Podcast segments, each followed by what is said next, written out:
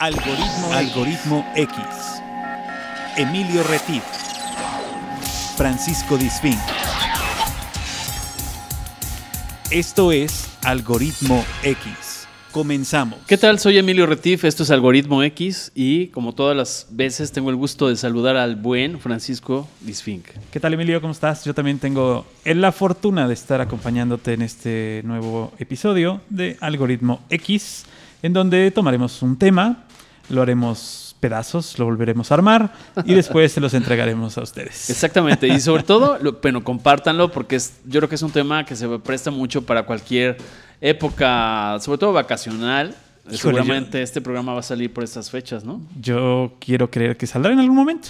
No sabemos todavía, pero en algún Está momento lo como el tendrán. quinto en la fila, ¿no? Exacto. Pero, este, bueno, ¿de qué se trata? Se trata de buceo, eh, que No- es una actividad... No de ponerse buzo, ¿no? No, no, no. Hay que ponerse buzo con los sí. temas porque hay temas que Sí, vamos a ir claro. viendo con nuestra invitada de esta, de esta tarde, de esta noche.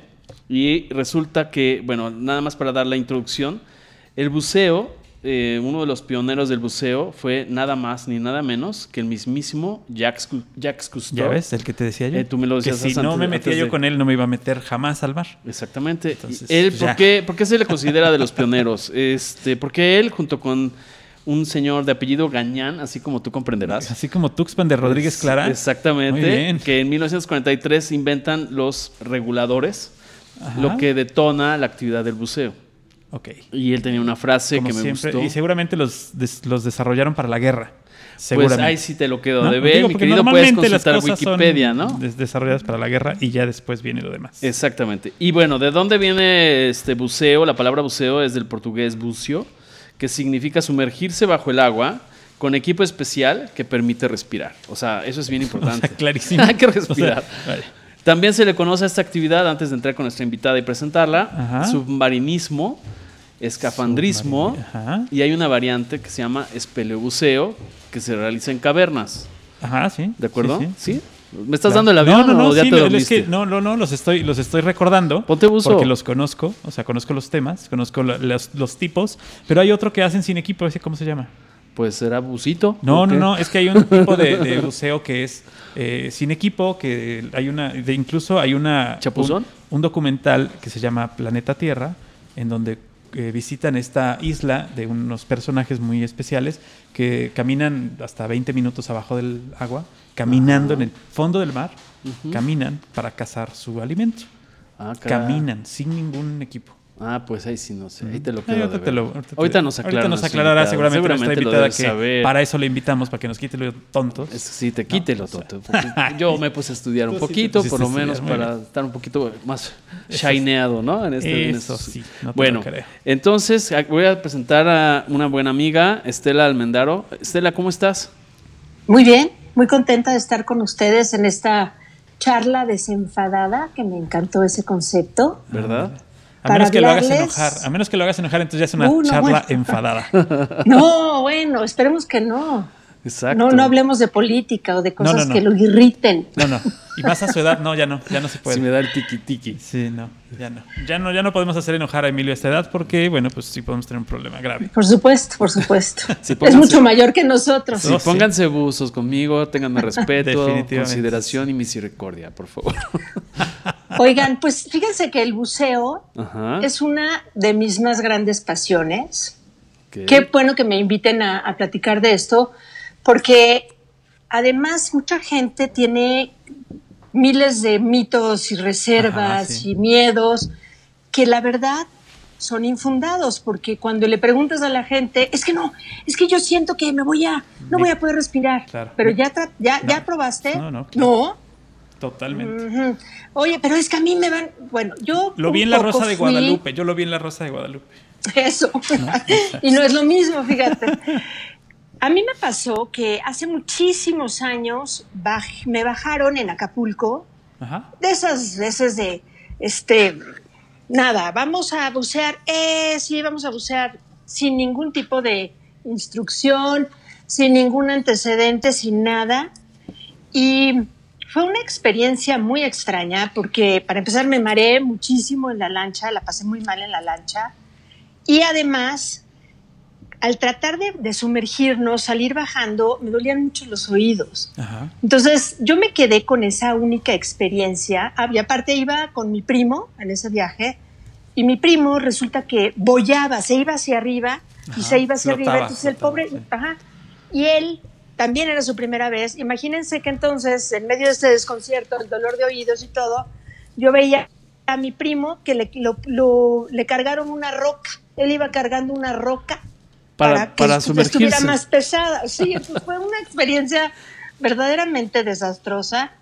Y, pero siempre me quedé con la curiosidad y con la idea de que no podía hacerlo porque me dolían los oídos. Pasaron muchísimos años y de casualidad vi un anuncio en el gimnasio, así dándole a mi bicicletita de, de ñora. Ajá. Volteo y veo ahí un, un, un banner, un anuncio ahí en medio del gimnasio que decía instrucción de buceo. Y dije, ay, yo voy a cumplir 40 años, quiero regalarme algo que siempre he tenido la curiosidad y finalmente nunca he atrevido a hacer, me he atrevido a hacer. Y bueno, pues a ver qué pasa. Y tomé mi primer curso de buceo y eso hizo toda la diferencia. Aprender a hacer las cosas correctamente te da seguridad, te da la posibilidad de disfrutarlo, te da mil formas de hacer las cosas sin ese temor que la mayoría de la gente que no bucea siente. Claro. Al tener sí. tú la, la- la información que necesitas, al saber qué, qué está pasando, entenderlo, saber qué hacer en un caso de emergencia, eh, etcétera, vas teniendo control y vas teniendo la posibilidad de disfrutar la actividad. Oye, Estela, perdón que te interrumpa. ¿Cuánto duró ese curso? Porque ese es un tema vital eh, para el que va a, a iniciarse en este tema del buceo. Eh, no, va, no va a meterse nada más con sus aletas y su snorkel. Ese es el Ya, tema. ¿no? Sino que Fíjate realmente, que- ¿cuánto duró ese curso más o menos? En, en las, en cualquier vacación en Cancún o donde me digas, siempre hay alguien en la alberca que tiene a unas vacacionistas con su tanque de aire y sus aletas y ahí les enseñan uno, dos, tres y luego los avientan al mar. Ok, esa es la forma como no se debe hacer. No se debe Claro. hacer. Así, a mí ya me pasó, pero sí, sí, sí, síguele. O sea, es el mismo, el morenazo que te está ofreciendo el parachute, la- el paseo de la banana y el, y, el, y el buceo de una hora y media, ¿no? Incluyendo el curso. Pero, Claro, claro. ¿Cuánto tomó su- tu curso? Se llama curso homologado, ¿no? Que lo tiene que dar alguien Sí, especialista. el primer curso, el primer nivel se llama Open Water o aguas abiertas. Y te enseñan los fundamentos, todo lo básico que necesitas para aprender a hacerlo. Y debe durar, no sé, unas seis sesiones teóricas.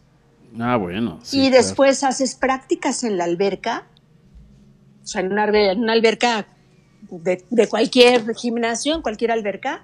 Ajá.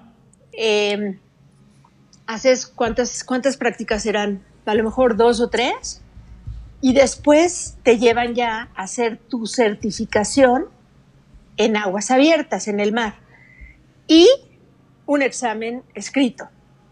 Ah, claro, para saber Que- todo sí. el tema. Sí, sí, claro, porque ahí eso es muy importante. Perdón que te vuelva a interrumpir, pero ahí vamos a ir contrastando cosas de una experiencia que a ella le sucedió y otra experiencia que a mí también me sucedió en Cancún, este, donde no, no me dijeron muchas cosas que ahora sé que debí haber hecho y que se convirtió una experiencia de, del día y la noche. ¿eh? Pero bueno, adelante, adelante, Estela. Bueno, en ese curso aprendes las cosas básicas. Es un curso que de inicio te suena un tanto complicado en cuanto a que, bueno, tienes que entender ciertas cosas. Yo nunca fui, fui buena para matemáticas, química, física y esas cosas. Y aquí tienes que entender algunos principios básicos de ese tipo, ¿no? Las mezclas de, de los distintos gases que puedes respirar cuando estás buceando, a calcular la profundidad, o sea, independientemente de que ahora se bucea con una computadora que te dice la profundidad a la que estás, eh, la saturación de nitrógeno en el cuerpo, el tiempo que llevas de buceo, cuánto tiempo debes estar en la superficie. Igual de importante es el buceo, el tiempo que estás abajo, que el tiempo que estás arriba entre buceos. Ese tiempo que estás arriba es fundamental para que tú al siguiente, la siguiente inmersión la hagas de manera segura. En el primer curso te enseñan a hacer todos estos cálculos a patita. Sí. Independientemente de que después vas a tener una computadora, en ese momento tú aprendes a hacerlo todo de forma manual, porque entonces tú, independiente, si, si lo que sea, que no lleves ese día la computadora, que lo que me digas, tú puedes hacerlo de manera segura, independientemente de lo que te diga el instructor o lo que sea. Tú tienes el control de todos los factores para estar seguro. Entonces, ese primer curso no es muy largo, es realmente importante. Y bueno, todo, toda persona que bucee eh, debería tomarlo. Sí, claro, porque ahora que te estoy escuchando, eh, eh, me sigues ilustrando, porque por ejemplo yo hice dos inmersiones el mismo día y creo que el instructor, el lanchero este, de, me- le muevo la panza y le vendo el parachute, eh, pues nada más, lo único que me preguntó entre inmersión e inmersión fue, ¿te sientes bien? ¿Estás bien? ¿Tienes buen color? Bajamos otra vez. o sea, fue Traes todo- ¿Cuánto tiempo había pasado? no recuerdo, pero creo que no, no habían pasado ni 15 minutos. No, bueno, el tema es que a lo mejor también bajaron muy poquito. Por eso es una combinación de varias cosas, la profundidad, el tiempo, la mezcla de gases que estás respirando. Normalmente cuando te dice la gente, ay, y entonces, ¿y tú buceas con tu tanque de oxígeno? Ah, sí. No. Que no es oxígeno, es, es aire, ¿no? Es aire comprimido y que lleva nitrógeno, el 80%. Eso ya lo leí ahora antes de entrar a este programa para que me, me encuentres un poquito más leído, mi querida Cheryl. Es, es aire lo que normalmente re- se respira, igual que lo que respiramos aquí afuera. Ajá. Y cuando se va a hacer un viaje donde hay muchos, muchas inmersiones, para cansarte menos, se hacen mezclas con nitrox hasta 32, van, van variando. El buceo parece una... Es, es un deporte o una actividad, yo no sé si sea un deporte, una Yo actividad sí, ¿no? realmente relajante, Debe ser. porque cuando estás ahí abajo es una sensación que nunca has vivido. Es como si estuvieras volando. Entonces pasas volando encima de, de la arena, de los arrecifes, de los peces.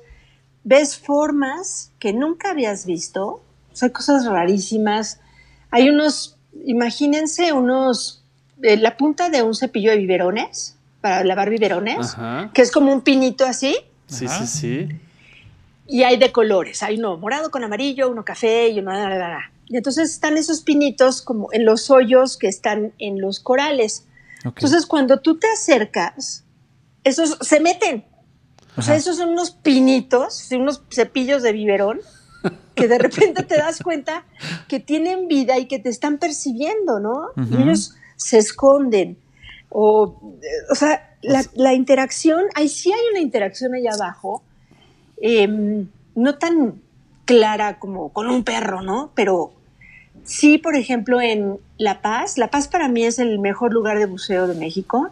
Ujú. En un mismo día me tocó ver ballenas en la superficie, una cantidad de delfines que iban al lado de la lancha que todos llorábamos así de la emoción. O sea, antes, de, Eh, antes de la inmersión les iban acompañando. Sí, sí, sí. Y, e íbamos viendo las ballenas también. Nos eh, bajamos en, una, en un lugar que se llama La Lobera, donde hay lobos marinos y habían algunos bebés, ¿no? Había una, una Unos cuevita lobitos. donde había... Ajá. Y esos lobitos pues son muy curiosos, ¿no? O sea, y también los grandes. De repente estás tú tratando de ver hacia adelante y te aparece aquí un ojo, ¿no? Un ojo enorme de su cabeza enfrente de ti, del visor. Y esos lobitos, y por ve con ejemplo. cara de ¿qué haces aquí? si tú eres no, de bueno, tierra. o sea, sí, claro, ¿No? son muy curiosos. sí. Y por ejemplo, es, es en esa vez como, bueno, yo llevaba capucha, capucha de neopreno, porque el calor del cuerpo se pierde por la cabeza y por los pies. Por eso los buzos usan una capucha para tratar de conservar el calor.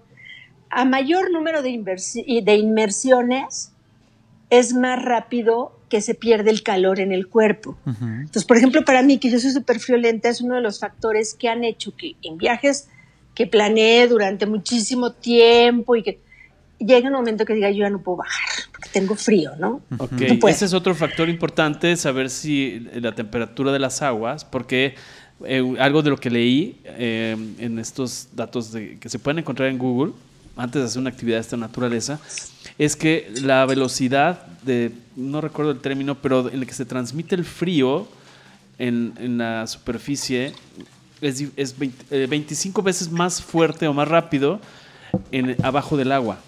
Entonces, si tú, como dices, eres friolenta, no llevas el neopreno, que es ese trajecito. No, como- siempre, siempre, siempre llevas un neopreno. Y hay neoprenos de diferentes grosores. Claro.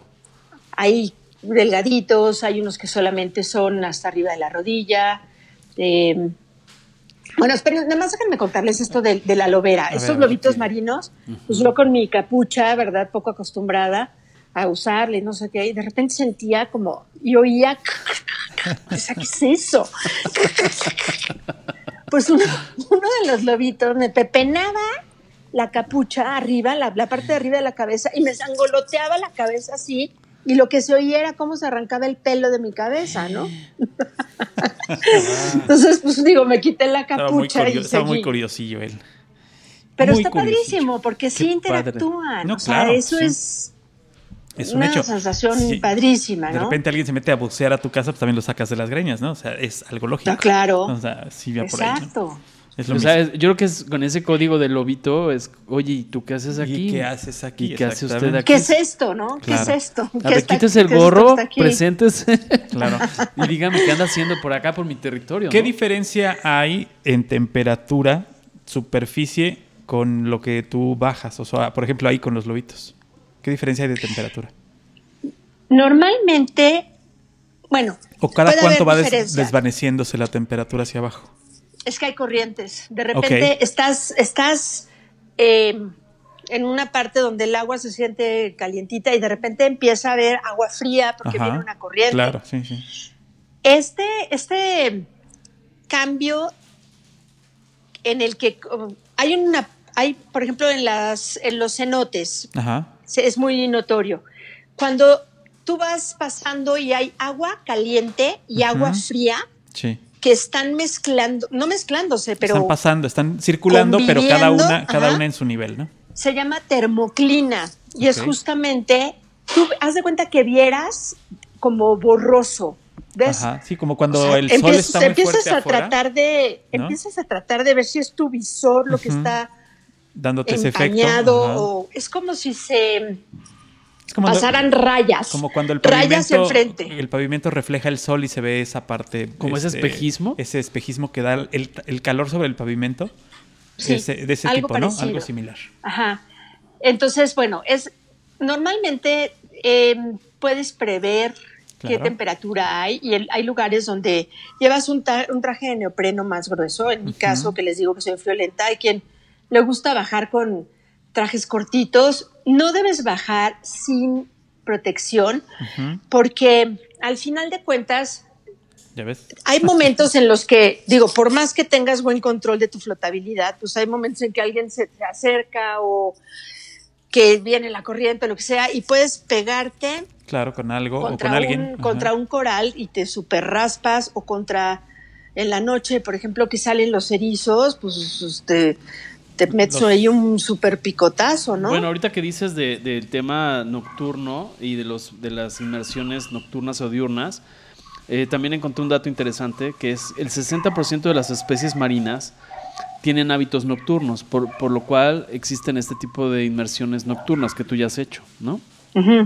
Entonces, esto tiene Además- que ver para poder ver y coexistir más con esas especies y disfrutar más. Sí, pero ¿y cuál 60% será tú? Porque la Pues no verdad sé. es que, haz de cuenta, ves los erizos que en el día no, entonces, bueno, ves esa bolita con los picos, ¿no? Ajá. Y ves este los pepinos marinos, que literal, haz de cuenta que es un pepino, Sí, pero sí. café y más grande.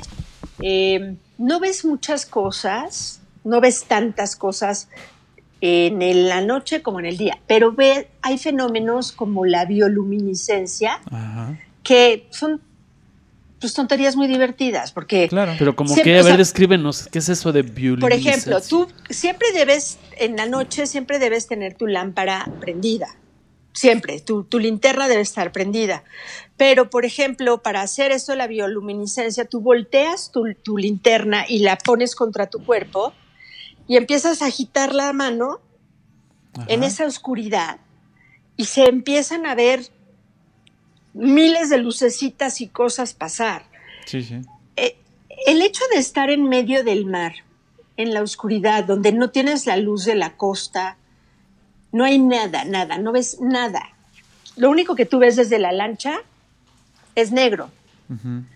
El momento de echarte al mar en medio de esa oscuridad es una de las mejores cosas que yo puedo vivir.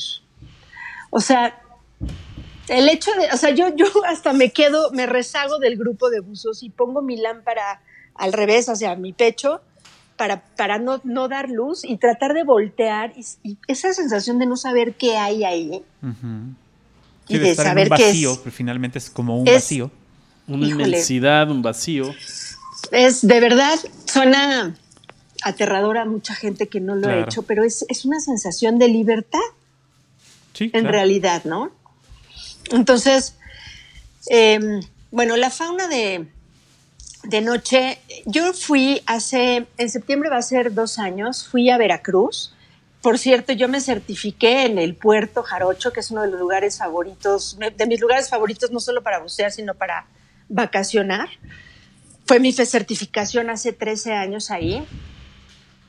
Y, por ejemplo, hay un barco hundido eh, padrísimo. Eh, hay, hay cosas bien interesantes en el puerto. Y fui a un fenómeno que es el momento en el que los corales eh, se hacen, el spawning se llama, o spawning, no sé cómo se pronuncia, y es cuando sueltan los huevecillos y en teoría se, fecunda y todo esto. Entonces muchos de los buceos tenían que ser de noche Ajá. salíamos a bucear bastante, o sea, antes de, salíamos del puerto antes del anochecer para que después hiciéramos un par de buceos ya nocturnos, ¿no? En realidad era una, era como un reto de paciencia y de observación, Sí. porque tenías que estar fijo en la arena, enfrente de algún coral, Y esperar a que esperando, hiciera eso, claro. pues sí, pero espe- esperar media hora, ¿no? O, es, o una más. vez, o- eh, es una vez al año este, este spawning. Hay que una dices. época, hay una época. sí. Y es la, es, es la manera de reproducirse de los corales. exacto. Ese es, ese es el, Exactamente. el día que se reproducen. La época. Ajá. Entonces, bueno, estuvimos ahí, hicimos, em, hicimos en total 11 buceos en, debe haber sido de jueves a domingo. O sea, 11 Mm. inmersiones Ajá. en tres, en tres días. No sé si tres o cuatro días. A lo mejor llegamos desde el jueves, en la tarde hicimos los primeros, luego viernes, sábado y domingo. Fue un viaje muy intenso, de muchos buceos. Ajá. Sí, bueno. Eh, yo en algún momento les iba a decir y, y me interrumpí yo misma que al final de cuentas parece que es muy sencillo, pero es cansado. ¿Cómo no? Sube, súbete, bájate, maréate, no te mareas, vístete, desvístete, carga el tanque, equípate, desequípate, cuánto plomo llevas y ya no. O sea, llega un momento en que sí estás cansada. En este viaje que yo les cuento de hace casi dos años, bueno, menos de dos años, em, terminamos las inmersiones. Yo la verdad es que pues, prácticamente no vi esta cuestión de el momento en el que el coral suelta eh, ¿qué es? el esperma. Ajá, el esperma y los huevos, de hecho. Sí. Exacto. Y bueno, terminamos los buceos y el domingo fue un fin de semana en el que hubo triatlón en Veracruz, Ajá. hubo el festival de veleros, estaban veleros de todo sí, el mundo, Eh, estaba esto del spawning y estaban, yo no sé qué tantas cosas, bueno, también hubo un desfile. No me pregunten qué tenía, yo hasta estuve en un desfile, vi un desfile, ¿no? O sea, era una cosa, el puerto estaba a reventar.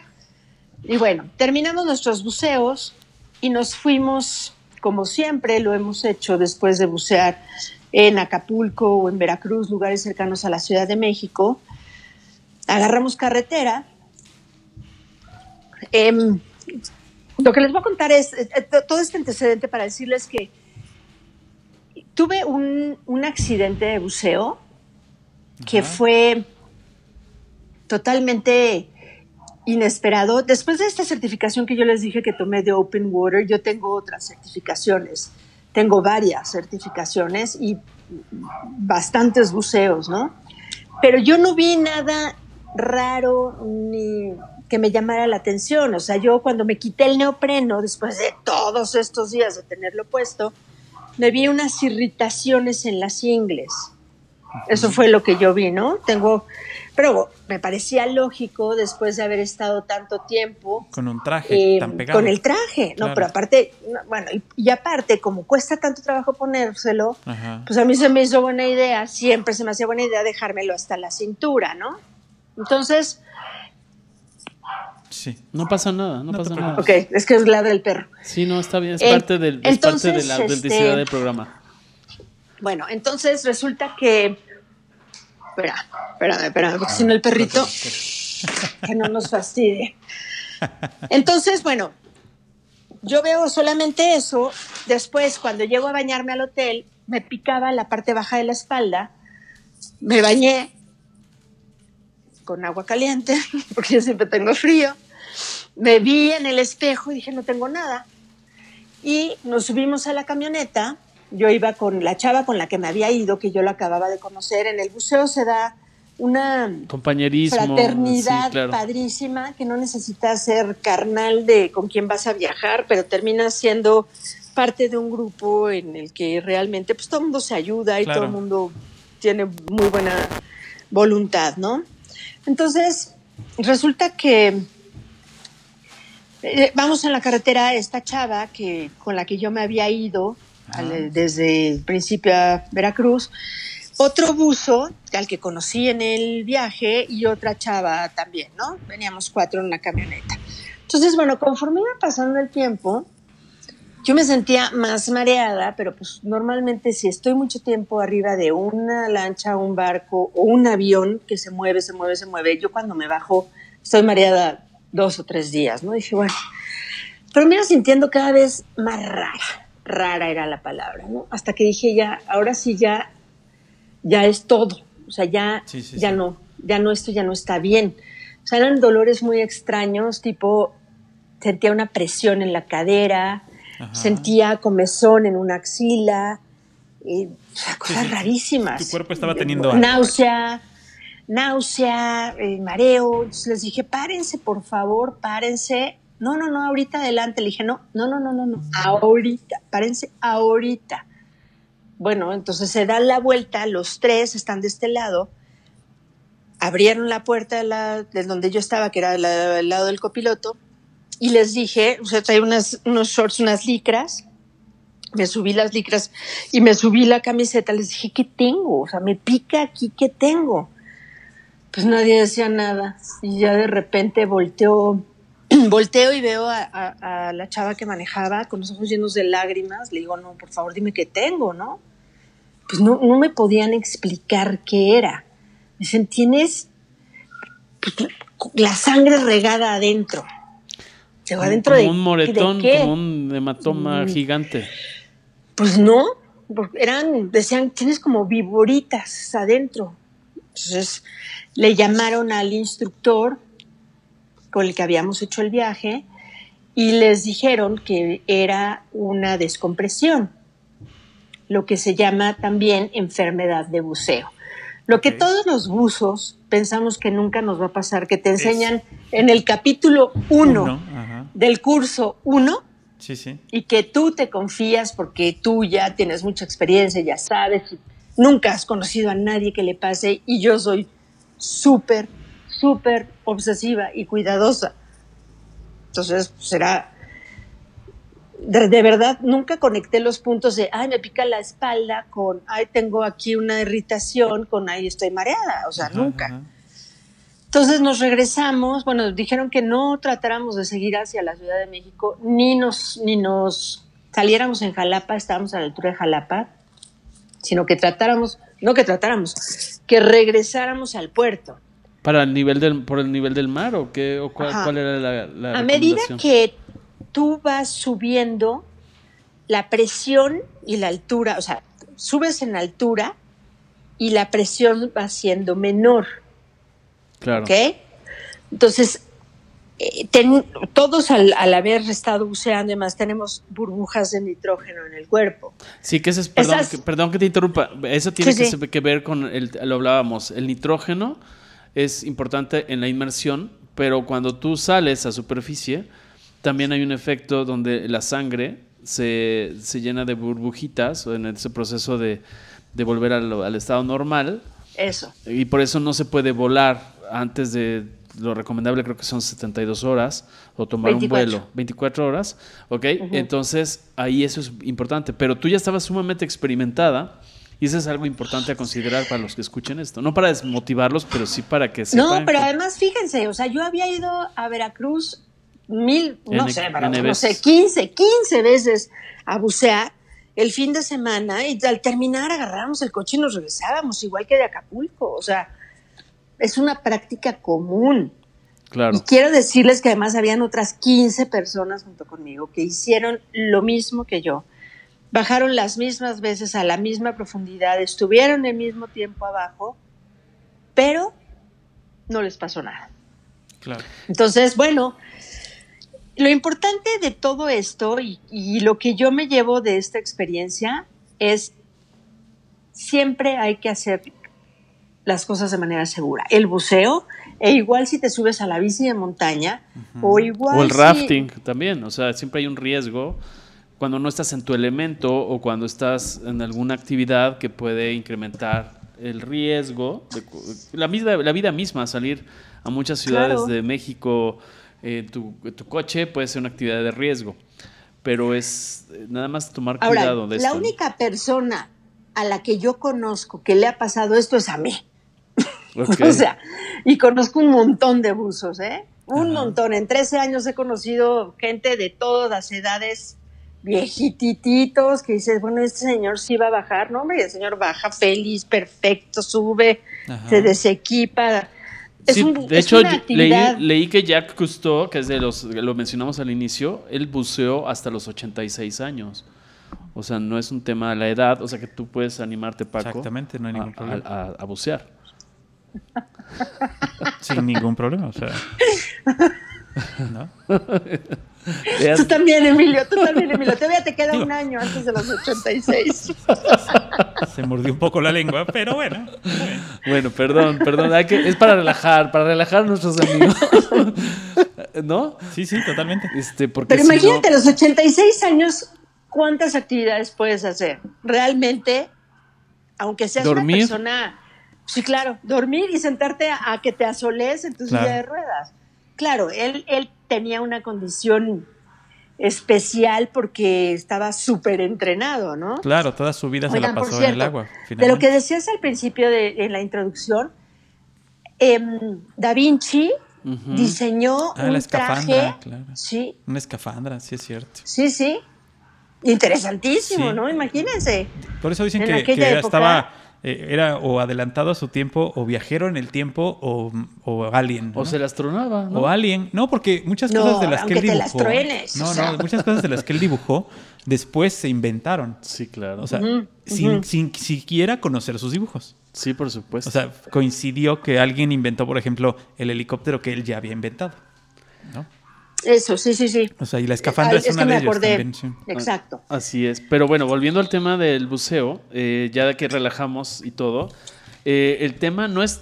Estamos yendo de la parte más placentera que nos narró Estela, pero también la parte de, de siempre tener en mente el que, el que, fu- uno, regla número uno que también leí en, en Google, es nunca bajes solo, no debes bajar solo porque no, sabes lo que te pueda pasar a la superficie o durante. Claro. Y además también eh, el equipo, ¿no? Estela, con el que bajas, porque eh, pues el traje ne- neo- neopreno es importante por el tema del- de, la, de, la, de la temperatura. A mí cuando me bajaron en Cancún, me bajaron en un traje de baño tal cual, o sea, sin neopreno. En tu espido, en tu Sí, espido. sí, en mi tanga de tigre, ¿no?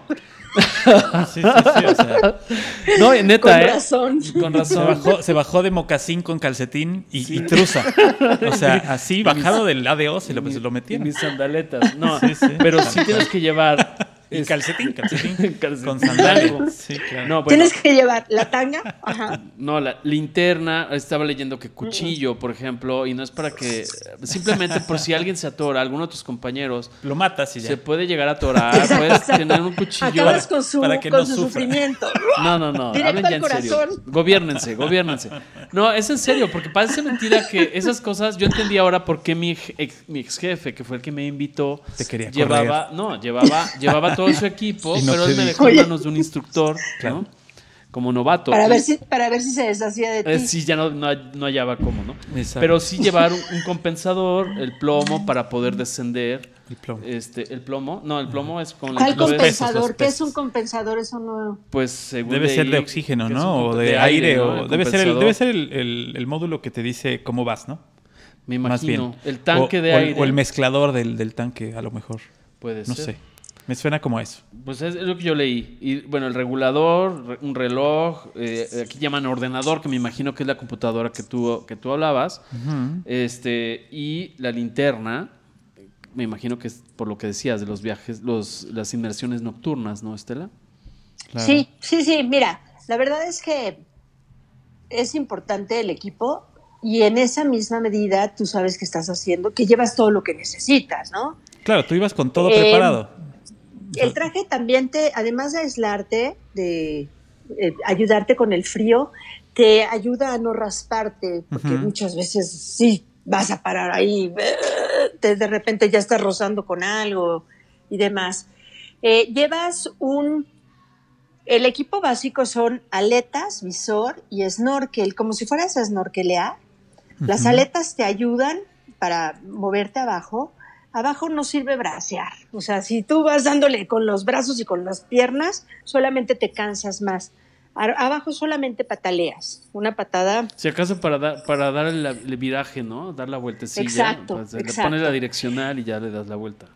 Exacto. Eh, obviamente, eh, bueno, el, el visor que Pues se protege que los ojos del agua, claro. Hay eh, una maniobra que te enseñan en el curso básico que es de pronto, y sí pasa muy frecuentemente, se te empieza a meter el agua, se te eh, empaña, entonces te enseñan cómo sacar el agua sin quitarte el visor y te enseñan también a enjuagar el visor, ahí, a- a- ahí adentro, meterle un poquito de agua, enjuagarlo y después sacar el agua. Eh, presionando, amigos, eh, presionando la parte superior de su visor, por favor, y ahí ya hace que salga. y sacando aire por la nariz para que no se meta el agua.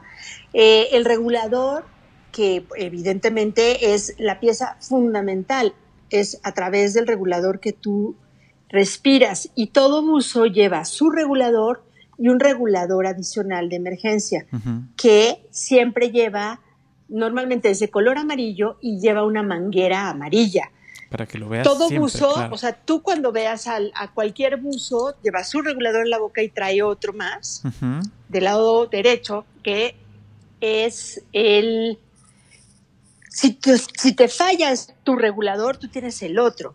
Y si tú como siempre debes bucear en pares, con parejas, Sí, sí, si te falla uno y dos, tú tienes el de tu compañero. Claro. O sea, es, o si alguien ya tiene poco aire y tú tienes más y quieren quedarse todavía un rato más abajo, tú le compartes el, el aire a través del, del otro regulador. Ok. En esa misma Claro. pieza llevas un manómetro, independientemente de la computadora, donde estás viendo cuánto, ¿Cuánto aire hay? te queda. ¿Cuánto te queda? Claro. Claro, y en ese cambio vamos a exponer eso que dijiste de, de- de cuando vas a compartir con el compañero o compañera el, el aire o el, el Ujú. regulador. La este, salida de aire, ajá. Pues también es, eh, tiene que ser estudiado ese movimiento, porque ya tú ya lo hacías en automático, pero ahorita que te estaba oyendo, pues me puedo imaginar que si no lo sabes hacer o no lo practicas en la alberca o no, no haces alguna simulación previo, pues te vas a pasar todo el agua del océano y ahí vas a quedar, ¿no? No, no. O sea, no. hay que hacerlo Mira, con mucho el- cuidado, ¿no? Sí, sí, claro, claro. Eh, una de las maniobras básicas que, que aprendes en el curso inicial es a soltar el regulador, a quitártelo de la boca y vamos a, a- a liberarlo, ¿no? Claramente no se va a ir porque está amarrado con la Ajá. manguera, pero ahí eh, aprendes las formas de recuperación del, del regulador, que es, tú tienes aquí atrás del cuello, El principio la- de la manguera y ahí lo empiezas a Exacto, jalar. de ahí lo puedes agarrar, o sea, Sí. aprendes cosas. Conforme vas, la verdad es que eh, conforme vas avanzando, conforme vas buceando, quieres aprender más. Les digo que yo hice varios cursos. Eh, incluso hay uno que es realmente útil, que, en el que te enseñan qué hacer cuando alguien se está ahogando. O sea, para empezar, cuando hay un buzo abajo que se golpeó, que se desmayó, que convulsiona, que, o sea, cómo, cómo ayudarlo abajo, abajo del agua. O sea, imagínense, es una cosa tremenda, ¿no? No, si ¿Cómo arriba del agua no sabemos qué hacer, imagínate abajo del agua, ¿no? cómo subirlo, cómo ayudarlo a subir, este, qué quitarle, qué no quitarle. Incluso uno de los ejercicios era a esta persona desfallecida, imagínense el peso, ¿no? O sea, aunque estés en el agua, tratar de subirlo, subirlo sola a la lancha. Eso Sí, fue no, uno de los ejercicios, ¿no? Sí. Obviamente, este, creo que en nuestras prácticas todos los buzos que estaban desfallecidos se nos ahogaron en nuestras simulaciones, ¿no? Le- te enseñan a darle respiración boca a boca en el agua. No, sí, complicado, pero son cosas que piensas que no van a, a- ojalá son como los seguros, ¿no? Ojalá que no esperas lo no necesitarlo. necesites. Sí, de hecho hay una frase que es, es mejor tener un seguro y no necesitarlo que necesitarlo y no tenerlo, ¿no? Totalmente. Exacto. Entonces, bueno, conforme va uno avanzando, realmente vas conociendo gente, Y- vas haciendo vínculos, vas queriendo ver más, Claro. te platican de otros lugares, este, Vas haciendo más planes, vas comprando equipo, vas consiguiendo otras aventuras, etcétera, ¿no? por ejemplo, eh, hicimos un viaje a, a- al al Blue Hole, eh, no es Bahamas, esperen, que ahora me acuerdo. Este, tampoco, ahorita, bueno, No, no, pero no la primera vez que yo iba a ver tiburones a Belice. De Belice llegas a la isla de San. Pedro, donde la canción de la, la Isla Bonita de Madonna es ahí. Y bueno, haces los, tus buceos fabulosos ahí en el arrecife que está junto a la isla, padrísimo. La verdad es que en ese viaje, yo les puedo decir que fue uno, es, es uno de los mejores viajes que yo he hecho en mi vida. Pero porque la gente, o sea, sí es un grupo padrísimo que después seguimos mucho tiempo juntos. Pero cuando íbamos ya hacia el Blue Hole y yo iba a ver por primera vez a los tiburones y dije, bueno, yo caramba estoy haciendo aquí en una lancha en medio de la nada. para es ver que además los está muy, está muy, muy, este. Y me mastican qué, o sea, qué. Y luego haz de cuenta que llegabas y, y efectivamente veías a los tiburones allí, ahí como de caricatura, así, ahí junto a la lancha, ahí, o sea, las aletitas y todo, ¿no? qué y nada más te decían, no pasa nada. Nomás cuando te eches no hagas mucho splash. No, no, pues ¿cómo le hacemos? A ver, ¿cómo le vamos a Saca hacer? tu splashómetro y entonces ya No, ahí pues, ¿cómo le vamos a calculas? ¿no? Es que, o sea, Entonces sí, está- esa primera vez, y sí, o sea, yo empecé en mi cabecita, taca, taca, taca, taca, y dije, "Mm".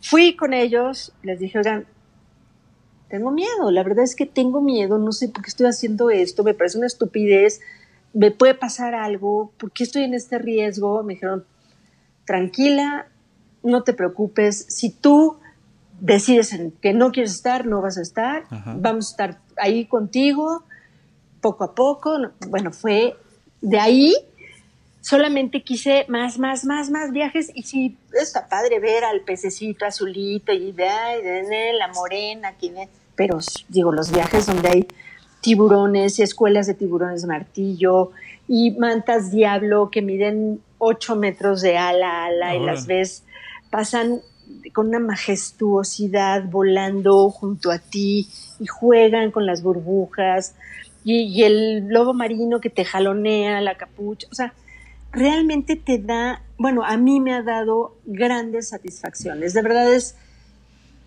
de las mejores cosas que he hecho. Y que quiero seguir haciendo. Espero no llegar a los 86 años, francamente, pero si llegara, ojalá pueda hacerlo buceando. Pues sí puede ser. Pero, eh, a ver, estábamos en el asunto de que ibas en camino a México Mm. y de repente, ya digo, hablando después de que todo esto lo, lo damos por, eh, o le damos a la gente que nos escucha el entendido de que, ok, tienes el traje, tienes el equipo, tienes la compañía, tienes la preparación, tienes la instrucción, etcétera. Por algo se llaman accidentes. O sea, es un accidente de buceo. ¿Qué fue lo que pasó? Una combinación de muchos factores. Ajá. Uno, no dormí suficiente. Veracruz estaba tan lleno. Nuestros Claro, buceos. que fue pachanga, nuestros buceos, pachanga, de pachanga. pronto. No, de pronto te regresábamos de bucear Ajá. a las 11 de la noche.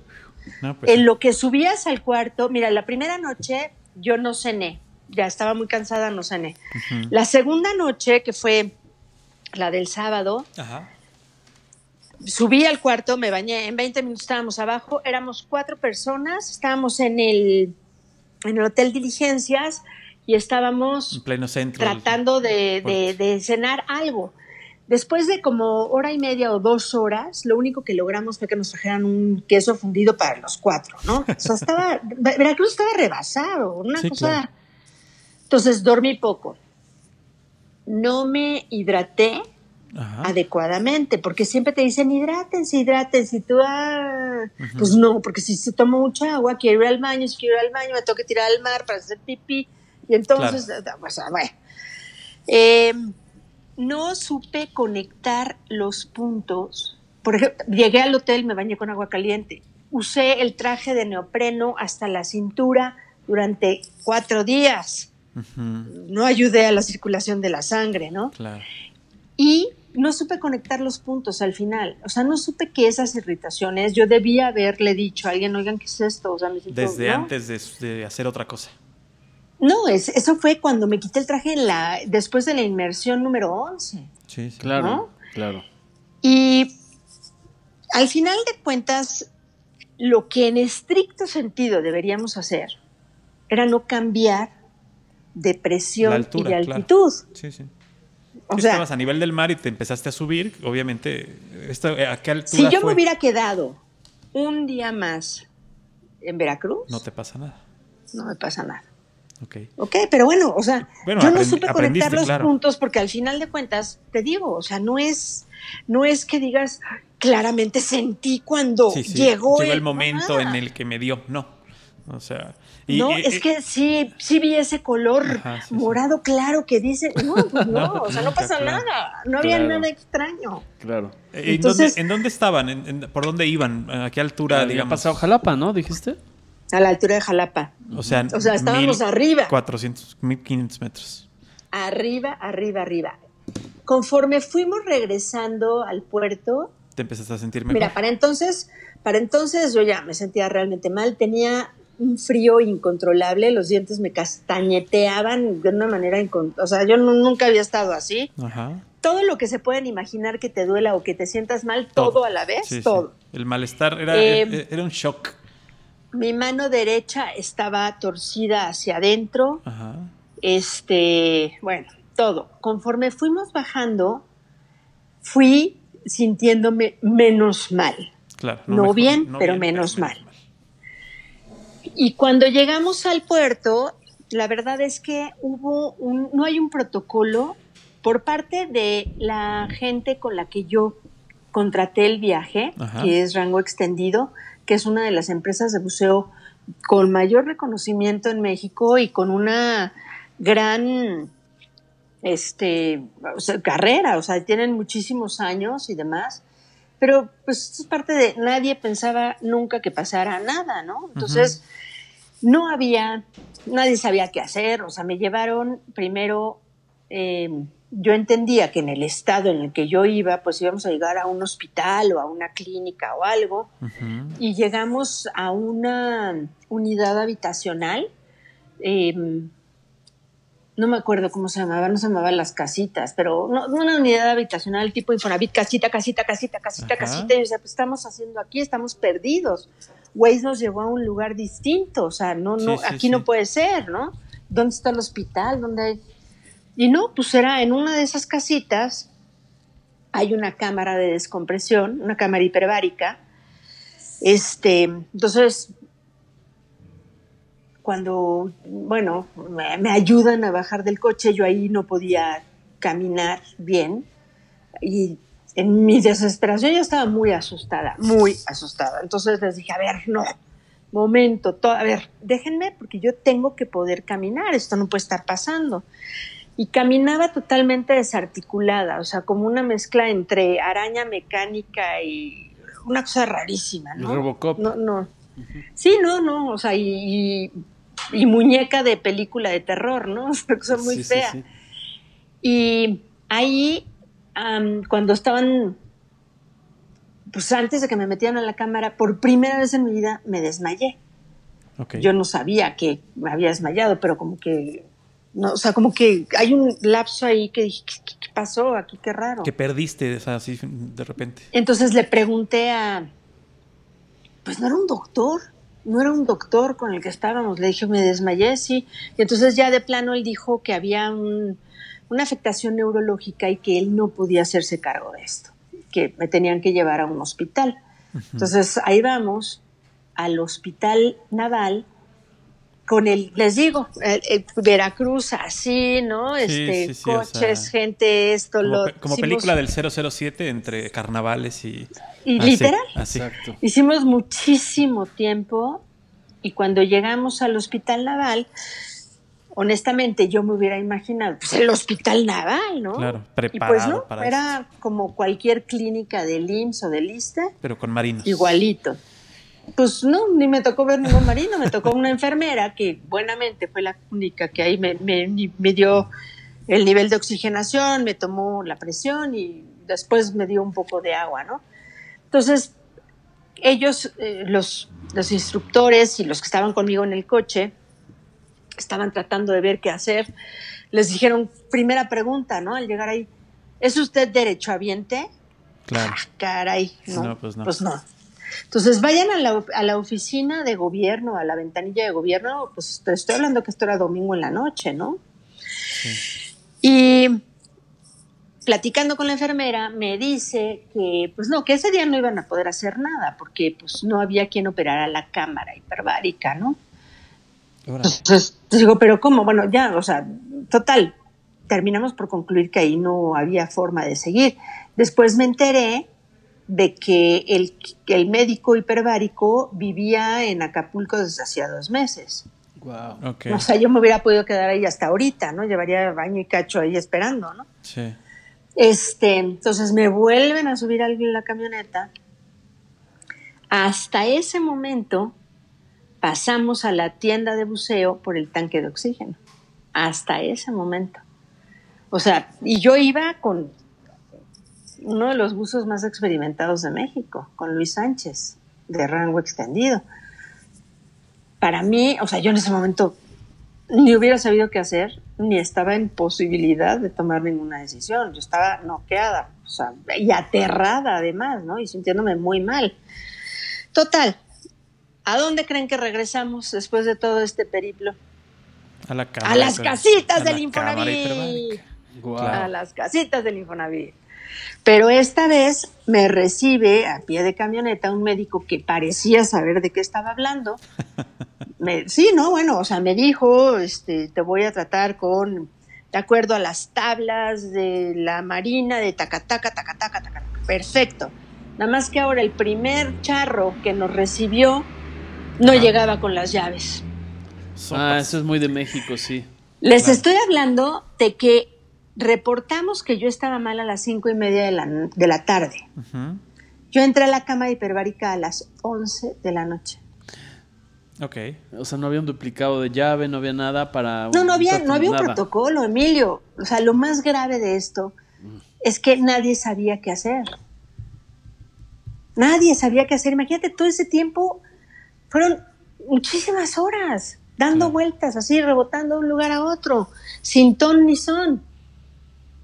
Entonces, bueno, este, esta es una de las grandes, de los grandes aprendizajes para mí que cuando yo llegue a un lugar tengo que preguntarle a quien, a la tienda de buceo, al prestador de servicios, si ellos tienen un protocolo, que seguramente no lo tienen porque, seamos francos, vivimos en México, pero si en caso de que algo pasara, ¿qué pasaría, no? Claro, y aparte dentro de los cursos y, de- y antes de hacer la inmersión, aunque ya tengas horas de buceo, es importante que te repasen ese protocolo, ¿no? Porque tus acompañantes, como fue este caso, no sabían ni para dónde ir, ni para dónde jalar, ni a quién acudir, ni una autoridad que, oiga, pues llame al 01800 donde se le va a canalizar y se le va a escalar este asunto, ¿no? Nada, la verdad, la verdad es que, pues, no había, no había nada. Se fue improvisando sobre la marcha y, bueno, pues, la verdad es que es lamentable que haya pasado esta, este tratamiento a, a un accidente, Sí, ¿no? claro. Sí, sí, sí. O sea, todo, todo es, digamos, es una serie de hechos desafortunados. Claro. Ahora, Sí, que se sumaron y que, y, que, y que abonaron a que todo pasara más lento, a que no supieran a dónde ir, a que tú Claro. preci- y a que tú empeorara tu situación poco a poco. sí, sí. Oye, ¿No? y, y te te hago una pregunta, este Puente. Aún así, después de esto, tú hace rato mencionabas, bueno, espero volver a, a bucear. ¿Volverías a bucear a pesar de esta, esta situación? Sí, sí, sí, sí, sin duda. Sin duda alguna. Por supuesto. ¿Lo has hecho después de esto? No, Paco, porque Todavía hubo no. una serie de cosas que, o sea, pasa, pasa esto de, de la descompresión,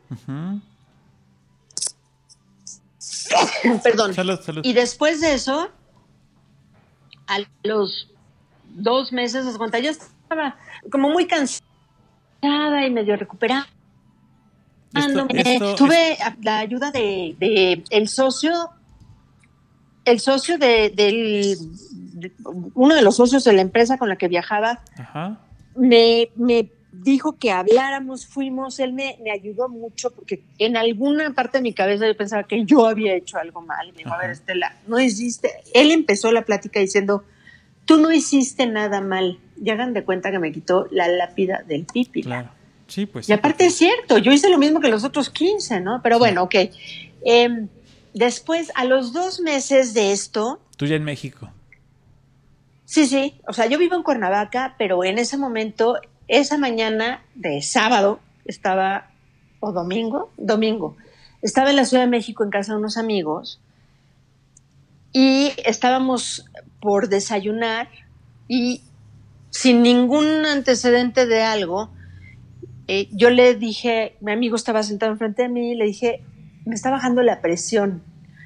Y de ahí yo ya despierto en medio de un caos, la, todo el mundo gritaba, mundo estaba en un estado nervioso muy En alterado. un shock.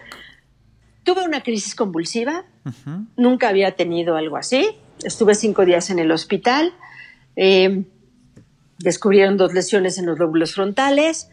Me diagnosticaron eh, y de ahí estuve tomando anticonvulsivos eh, varios meses.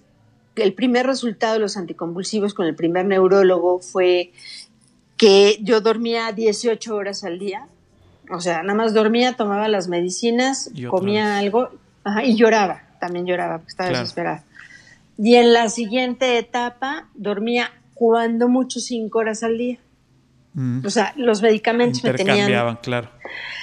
y fui hace cuatro meses con un tercer neurólogo, yo ya muy fastidiada de sentirme mal tanto tiempo, fui con un tercer neurólogo que dio un diagnóstico totalmente distinto, que me quitó los anticonvulsivos, que dijo que yo no estoy en un riesgo de estar en, eh, en estados de, de convulsión continua, ni tengo que estar cosas. de epilepsia. Ajá. Entonces, este, bueno, el diagnóstico cambió. Hasta ahora, este doctor, además, es un neurólogo reconocido en la Ciudad de México, que es buzo. Ok. Él ya, o sea, me dijo, tú puedes bucear, no hay ningún problema. No lo he hecho todavía, pero sin duda sí, claro, sí lo quiero hacer. Obviamente tengo que ir primero, creo que al- a la tina de la casa, ¿no? Sí, bueno, o sea, primero para volver empezar, a agarrar claro. confianza, ¿no? Sí, o sea, Sí, tengo que volver. trabajar la mente y, y asegurarte de que Sí, Sí, tengo que volver a estándares empezar. de o sea, salud tengo- están claro. de- de- No, los de salud ya están. O sea, el tema es ahora la confianza, ¿no? sí, Pero claro. sí, sí, para mí sí, sí tiene, tiene grandes recuerdos, grandes atractivos y grandes satisfacciones Claro. bucear. Sin duda sí lo voy a volver a hacer. No hay, no hay duda. Sí, sí, o sea, esto finalmente, eh, como lo decíamos hace un rato, fue un accidente y los accidentes suceden en todas las profesiones, en todos los lugares y en el momento menos indicado. Y a las personas más preparadas les pueden pasar los accidentes. O sea, eso no, no tiene nada que ver contigo, como ya te lo dijeron y como bien, bien comentas, que pues te quitaron un peso encima, ¿no? No, no, que no es tu culpa lo que pasó. Simplemente, eh, pues tal vez pudiste haberlo detectado antes si alguien te hubiera contado esto, ¿no? Si alguien te hubiera contado esta historia a ti antes, a lo mejor lo hubieras podido detectar, ¿no? Pues cosa que no pasó. Y la verdad es que sí es una actividad, o sea, que cuando yo se lo cuento a la gente, quisiera poderles transmitir el, el nivel de... Hay momentos de auténtica felicidad que yo Ujú. reconozco al estar buceando. O sea, estando ahí, tengo la capacidad de decir, wow, o sea, esto para mí Es la es felicidad. un momento de felicidad. Ok. Y no tienes que estar viendo al tiburón ballena más grande del mundo. Es, es- es este, esta sensación de libertad y esta... Claro. No pesas nada, eh, te sí. puedes mover a un ritmo diferente, no hay sonido más que el de tu respiración. Que eso es algo que también hay que, hay que saber eh, gestionar, ¿no, Estela? Porque eso, la, la primera vez, yo me acuerdo cuando hicieron esa prueba eh, en la alberca, antes de ir al mar, este, el- la impresión de oír tu respiración y eso, a mí me impactó la primera vez. Y eso es algo que hay que saber gestionar. Tal vez ya para ti suena pecata minuta, pero... O sea, a mí me emociona. Ok. Hay unas, hay unas O sea, es- cámaras pequeñas como de que simulan el buceo, que te meten en una, en pues, en una tina. Submarino. Ajá, no, en una tina, en una tina, Ajá. literal. eh, te cierran con tu equipo de buceo y la rellenan de agua. Y entonces flotas adentro de esta tina que es totalmente negra, no hay luz. Y nada más es para tener la sensación del no pesar, de no escuchar, de, o sea, El flotario, un flotario, es- no sé, fíjate que no sé cómo se llaman, los he visto pero no solamente. te equipan. Ah, yo he visto unos donde sí te equipan. Eh, yo he visto unos donde sí te equipan. De hecho, el equipo está pegado a la máquina, pegado al- al equi- a la cama. Eh, nada más cambian las boquillas, pero te lo pones y entonces te encierran ahí y lo rellenan de agua. Y es agua salada. Y ahí Ah, te dejan. Sí, ¿no? Ahí te meten un... Te, te- te digo, tienes ses- hay sesiones, ¿no? Hay sesiones, de eh, 150 años. exacto, hay sesiones en las que en las que la gente paga para ver eso. Digo, es, es interesante, ¿no? O sea, es, es interesante. Sí, muchachos, es- perdón, pero es que los noto muy tensos. No, no, no. Oye, yo... Oigan, la verdad, Sí. la verdad, la verdad, es una experiencia que vale muchísimo la pena. De, o sea, no, no debería, yo, se me, o sea, me encantaría que todo mundo pudiera una vez en su vida, experimentarlo. claro. Y, y como decíamos, Emilio, no, no que te bajen y que te den las oídas como fue conmigo y con el este morenazo de fuego que te bajó a ti, Sí, sí, este, Claro. y, y no era la situación ideal, pero, o sea, de manera eh, preparada y haciendo el curso, que de verdad el curso no es este dificilísimo ni larguísimo ni nada, pero hacerlo de manera segura eh, es una gran, gran, gran, gran experiencia. Hay gente que le gusta el paracaidismo o le gusta Claro. el alpinismo. Por ejemplo, a mí las alturas sí confieso que como... Yo siempre he dicho, ah, quiero ir al paracaídas.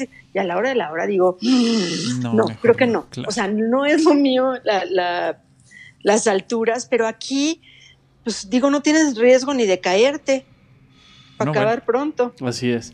Sí, es una experiencia indudablemente maravillosa porque ver cosas que ni nos imaginamos, a veces ni en los videos de, de No, no, no, no, Discovery claro, no ni tienes, nada. no tienes la, misma sensación no, de la temperatura del agua y No, hasta... Totalmente de acuerdo. No lo vas a percibir de la misma forma estando ahí que en un video. Eso es un hecho. Así es. ¿no? O sea, hay que vivirlo en carne propia, ahora sí. Eh, pero igual es como dicen, ¿no? Tú también puedes hacer paracaidismo sin paracaídas. Sí, ¿no? de hecho yo... Una vez, nada más. Haz cuenta que antes de, de- de que prepararnos para esta, de esta, Paco. esta emisión... Es No, una hay vez. una frase que me encantó este, y es un poco para encontrar el punto medio de esta charla. Eh, no, no ir a los contrastes de que todo es eh, color de rosa o todo es negro. Eh, el tema es relajarse y si el buceo no tuviera riesgos como muchas cosas en la vida, esa frase eh, la busqué en Google, dice frases buceo, dice relájese, si el buceo no tuviera riesgos, habría mucho más locos bajo el agua, estaría como vagones del metro, ¿no?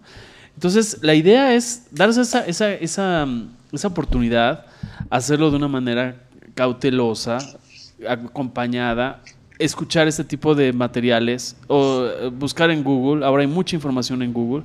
No le crean todo en tampoco, pero No, exacto. sí. Hay que matizar y preguntarle a alguien que ya haya buceado como Estela y todo ese tipo de... de- para, para no dejar que esta... eh, ya si te, no te gustó, Ya, ya, pero, no, no lo te quedas, hacer. pero no te quedas Claro. con esa duda, ¿no? Así claro. es.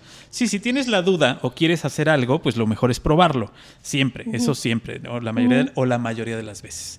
Es, es importante probarlo, no, no todo, pero casi todo es importante probarlo. Y en Y este además caso. conoces sí. gente, o sea, gente con la que realmente te diviertes, que Claro. aparte es una diversión súper sana, porque ni siquiera puedes tomar alcohol, Claro. ¿no? O sea, ni entre inmersiones, en los viajes largos donde vas en un barco o lo que sea, te dicen, oye, no, no hay ningún problema, si tú en la comida te quieres echar tu cervecita, Ajá. tómate tu cervecita, nomás que no vas a bajar al siguiente buceo. Hasta mañana, ¿no? Claro. Claro. Claro. Sí, sí, tú decides, ¿no? siempre se hace de forma segura. Entonces, les digo, o sea, de los mejores viajes que yo recuerdo, hay uno en especial que fue, bueno, realmente importante. Y, y- y eran juegos sanos y convivencias bastante, digo, no, o sea, hasta infantiles si quieren, pero te la pasas muy bien, la gente tiene un sentido de compañerismo y de ayuda y de compartir algo que a todos nos gusta y nos importa, que hace un, un ambiente de solidaridad y un ambiente que realmente te ayuda Ajá. a relajarte y a disfrutar. Sí, claro. Entonces, de verdad, ojalá lo puedan hacer. Emilio, me encantaría, abierta. me encantaría que buscara yo a alguien que les pudiera dar, también Paco, el curso y yo los veo en el puerto para mi reestreno y el estreno de ustedes. Ándale, ¿Qué les parece? padre. Yo les tomo fotos Pues desde aquí, arriba. Paco, Paco no. dice que el agua ni siquiera. No, yo le hago agua ni para bañarme, o sea, no. o sea, de plan. ¿De veras? ¿No, No, te gusta? fíjate que no, no, no me llama la atención a mí, este, de entrada, a mí, yo no soy muy amigo de las playas. Bueno, de entrada, a ver, vamos, vamos por, ahora sí como dice, este, Jack el Destripador, vamos por partes. Eh, a mí no me gusta el calor, una, ¿no? Odio el calor, no soporto el calor. Eh, dos, la playa no es mi fan, no soy fan. O sea, si me, Yo tampoco. Si me dices, este, ¿prefieres meterte a- al mar o irte al cine? Me voy al cine. Así. Te lo juro. O sea, sí, así. O sea, no, no soy fan. Bueno, ustedes, puedes bucear también en el El Ártico. Grinch. Claro. No, no soy Grinch, pero no, no es. También Pero se puedes puede bucear en bucear en el río, Ártico. ¿no? Yo estoy muy. Yo soy Yo he muy- buceado a 12 grados centígrados que a los 10 minutos les dije, ya me voy, Ajá. porque se me va a caer la nariz Porque del ya frío. no siento nada, déjenme les cuento Cuéntalo, eso, cuéntalo. fue una cosa espectacular. En Galápagos, Ajá. en uno de los buceos, te dicen, "Ay, vamos a ver el molamola, el pez luna, el molamola. Y dices, "Mm, ajá, ok, ok, ¿no? Claro. ¿no? Y luego primero bajas y dices, ¿qué estoy haciendo aquí? El agua está helada, helada, 12 grados, me quiero salir ahorita, ya no quiero estar aquí. Y te enseñan, ya sabes, te acercan ah, no, y unos caballitos de mar de este tamaño, ¿no? Y tú, ah, ajá, ¿y qué más vamos a ver? Y de repente volteo y veo un algo, un algo nunca antes imaginado. Era, haz de cuenta que es una piedra enorme, o sea, una- una- un círculo aplastado, Sí. enorme, Sí, es como enorme, una moneda. enorme. es- de hecho, es como una moneda, ¿no? Ajá. Una gran moneda. Pero Pesan pesa, una tonelada. pesa. Es una O tonelada sea, el son enormes y habían tres de esos. Órale. Y son como, como unos seres de otro, De otro de planeta, otro sí, planeta, sí. literal. Muy feo. rarísimos, están ahí, ¿no? Y, y ahí medio se acercan estas cosas enormes, estos Sí. círculos de piedra enormes, eh, y son grandes experiencias de cosas que, híjole, muy poca gente ve Sí, claro. y son parte de nuestro planeta y la mayor parte de nuestro planeta es agua. E insistimos en estar aquí en el pavimento, ¿no? O sea, estamos perdiéndonos de, de grandes cosas. Así es. Sí, bueno, sí, hay que darse la seguro. oportunidad. Convence a Eso Paco, seguro. yo lo voy a convencer. Este, porque sí, si yo creo que le quedó si eh, alguna traemos- experiencia de ir con alguna tía No, a no. Caleta y parecía con, Fue- con el camisón este- y la medusa. Ya- Claro, ya- Las medias, ya las no. medias mojadas se ven muy feas, sobre todo cuando hay pelo abajo. Cuando hay pelo abajo se ve muy fea la media. Bueno, entonces Paco Entonces, nos va a tomar este, fotos. claro, yo claro. te veo a ti. Vamos por un mola mola y hacemos tacos de mola mola. Tenemos una tonelada de mola mola, imagínate. Tacos de mola mola. Imagínense. ¿no? ¿Y como para cuándo, cuando, para cuándo crees que sea esto, mola mola al pastor. Inventamos el mola mola al pastor. ¿Como para cuánto? ¿De cuánto, de cuánto tiempo estamos hablando? Que te vayas a echar Para que tu, tú hagas tu tu curso. restreno. tu No, restreno. No, pues para que tú, exacto, te reincorpores y, y me guíes. Pues ya, es, es cuestión de muy poco tiempo. Vamos a, vamos, a, vamos a, a planear lo que no haya carnavales, y eso, porque, porque no. Veracruz se pone un poco lleno. No sé si te ha tocado. El triatlón, o sea, había Exacto, sí. todo, pero ya el triatlón se había acabado. Yo no sé qué pasaba ese fin de semana. Bueno, Era la locura. Pero bueno, de verdad, ojalá te dieras el chance, ya que Paco dijo que pues lo no a. Yo lo los llevo, Lo yo vamos los a llevo. dejar en el cine Yo los y llevo. nos vamos a ir No, tú yo yo. los voy a dejar y los veo desde arriba, no pasa nada. O sea, yo los puedo Bueno, y ver luego desde vamos al arriba. cine, Paco. Exacto. Sí, sí. Ustedes no se van a dormir, Ok. van a llegar a dormirse. Exacto. Este- Oye, Perfecto. pues te queremos agradecer, Estela, este, De tu, verdad. Tu, tu- tu experiencia, tu narrativa. Tu plática que Tu además plática. Este, nos deja, a mí me deja este, más seguro de que no lo quiero hacer. Y tú eres una de mis Y a, Emilio, candidatas. y a Emilio lo deja seguro de que lo quiere hacer. Eso está Sí, padre. a ti, tú eres una de mis candidatas. Traemos Paco y yo, eh, lo hemos platicado así informalmente, de, de querer hacer un maratón este, por esta vía, de diferentes cosas, no de buceo, no estoy hablando de buceo, de ocurrencias. Tú tienes muchos, muchas es- este, narrativas de todo tipo, de personajes urbanos y eres muy ocurrente independientemente de que eres una excelente buzo y una excelente amiga. Pero eres una de mis candidatas para hacer un día un maratón de una transmisión en vivo. Eso está bien padre. ¿No? No, y ahora, ahora a este. Sí, le entro, le entro. en vivo lo podemos Oigan, hacer. sí, es que miren, lo que Emilio dice es que son unas, eh, pues, digo, mm, cuestiones que pasan en la vida, ¿no? Dice él de personajes. No, los personajes no existen, soy yo. A mí me, cosas, me pasan las cosas más absurdas del planeta. O sea, eres- las cosas que a nadie, Claro. a mí. Sí, sí. Entonces, de plano hice un blog, tipo blog, en Ok. Facebook que se llama Solo a mí. Ok. Ok. Y bueno, ahí, ahí voy, este, últimamente no he puesto tanta cosa, pero bueno, o sea, me pasan cosas muy raras, o yo, a lo mejor yo pongo atención, No, no, es que tú que tienes un estilo gente. narrativo, Estela, maravilloso. Y te- me acuerdo, y nunca, va- eh, ahora que regrese a casa y me voy a conectar, voy a entrar, y perdón lo que voy a decir, pero la descripción de, de uno de tus, una de tus publicaciones que hiciste en ese portal, en ese perfil, eh, que fue cuando fue un, un servicio fúnebre de un familiar tuyo, te lo juro. ah, que es el velorio un- de mi es un- mamá. sí, es un derroche. No, de no el velorio, el, el entierro, el, El entierro, de mi mamá. No, no, Eso qué es cosa. absurdo. Por favor, pero todo síganla, pasó. léanla y colaboren. Solo a mí, se llama Solo a mí en Sí, Facebook. sí. Ok. Oye, pero de verdad, el entierro de mi mamá fue una cosa. Otro día hacemos una cosa de anécdotas, pero no, de verdad, de, Por una- favor. de no creerse. Sí, sí, sí. De no creerse. Sí, y, y otro día. ah, tiene Estela, yo- ojalá la sigan. Y perdón, ya con eso vamos a cerrar, porque si no nos podemos tardar tres días más. Pero Estela es una persona con unos matices espectaculares, donde te puedes divertir y puedes llorar a la vez. Y puedes ayudar, porque es una persona súper solidaria. Y me voy a reservar ejemplos, pero eh, realmente eh, síganla, por favor. Y ojalá tuvieran la oportunidad de conocerla algún día. Tienes que dar alguna Ah, muchas charla. gracias. Sí, sí, sí. Y que hagamos el maratón, yo le entro. Ya vieron que sí se me da lo de hablar, Sí, sí, ¿verdad? sí, Creo sí, que sí. no los dejé así, No, no, no, los dejé no, hay, ni. no hay No, problema. no, no. Ya te estamos pensando en, en fichar para este programa. Vamos, estamos su- supliendo a Paco.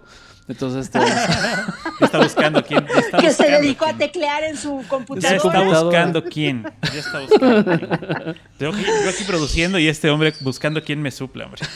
Oigan, Eh, muchas gracias. De verdad, la pasé muy bien. Qué buena experiencia estar con ustedes. Emilio, muchas gracias por la invitación. Paco, qué gusto No, hombre, un gusto conocerte. conocerte. Y bueno, pues mucho éxito en el programa. Muchas gracias. Muchas gracias a ti, de verdad que- Te mando que- un abrazo. Que la verdad la pasamos muy bien y esperemos que no sea la, la no sea la última, sea nada más la primera.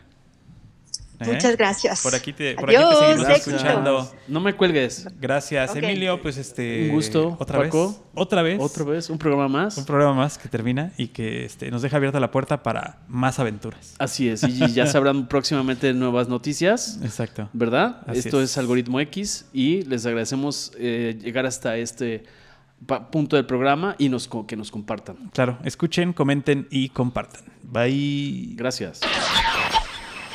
Algoritmo, Algoritmo X. Emilio Retif. Francisco Disfín.